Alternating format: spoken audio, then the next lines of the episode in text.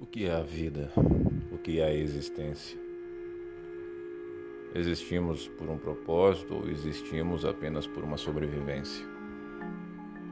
Acredito que a vida seja algo muito mais do que simples futilidades, simples emoções reprimidas ou externadas de forma explosiva